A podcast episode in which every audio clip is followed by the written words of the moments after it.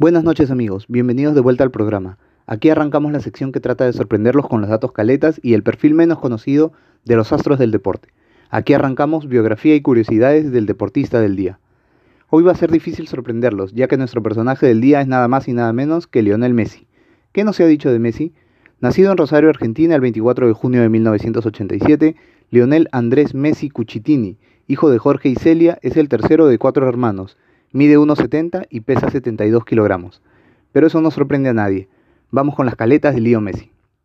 Su típica celebración mirando al cielo y levantando sus dos índices cada que anota es porque todos sus logros los dedica a su abuela Celia Olivera de Cuchitini, fallecida en 1998, quien lo motivó a jugar al fútbol. Su primer contrato con el Barcelona lo firmó a los 13 años luego que el técnico de los infantiles quedara impresionado con su juego fue tanta la necesidad de contratarlo que el documento se redactó y firmó en una servilleta. ¿Qué clase de comida exótica puede ser el plato favorito de un millonario como Messi? Si se están imaginando algo muy elaborado, se equivocaron.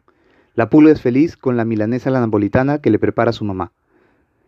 Es muy cercano a sus hijos y cuenta que Tiago, el mayor, se enoja cuando sale de viaje. Le dice, papá, ¿otra vez al gol te vas?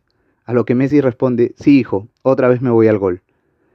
En una entrevista de 2013 al periódico Correro de la Cera, Messi admitió que el único libro que había leído en su vida era Yo soy el Diego, la biografía autorizada de Diego Maradona.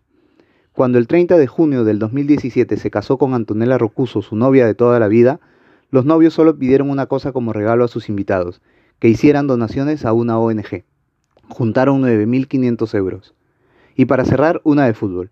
Tiene con el Barcelona 10 ligas de España, 6 Copas del Rey, 4 Champions League, tres Mundiales de Clubes, ocho Supercopa de España y tres Supercopa de Europa, siendo así el máximo ganador de títulos de la historia del club.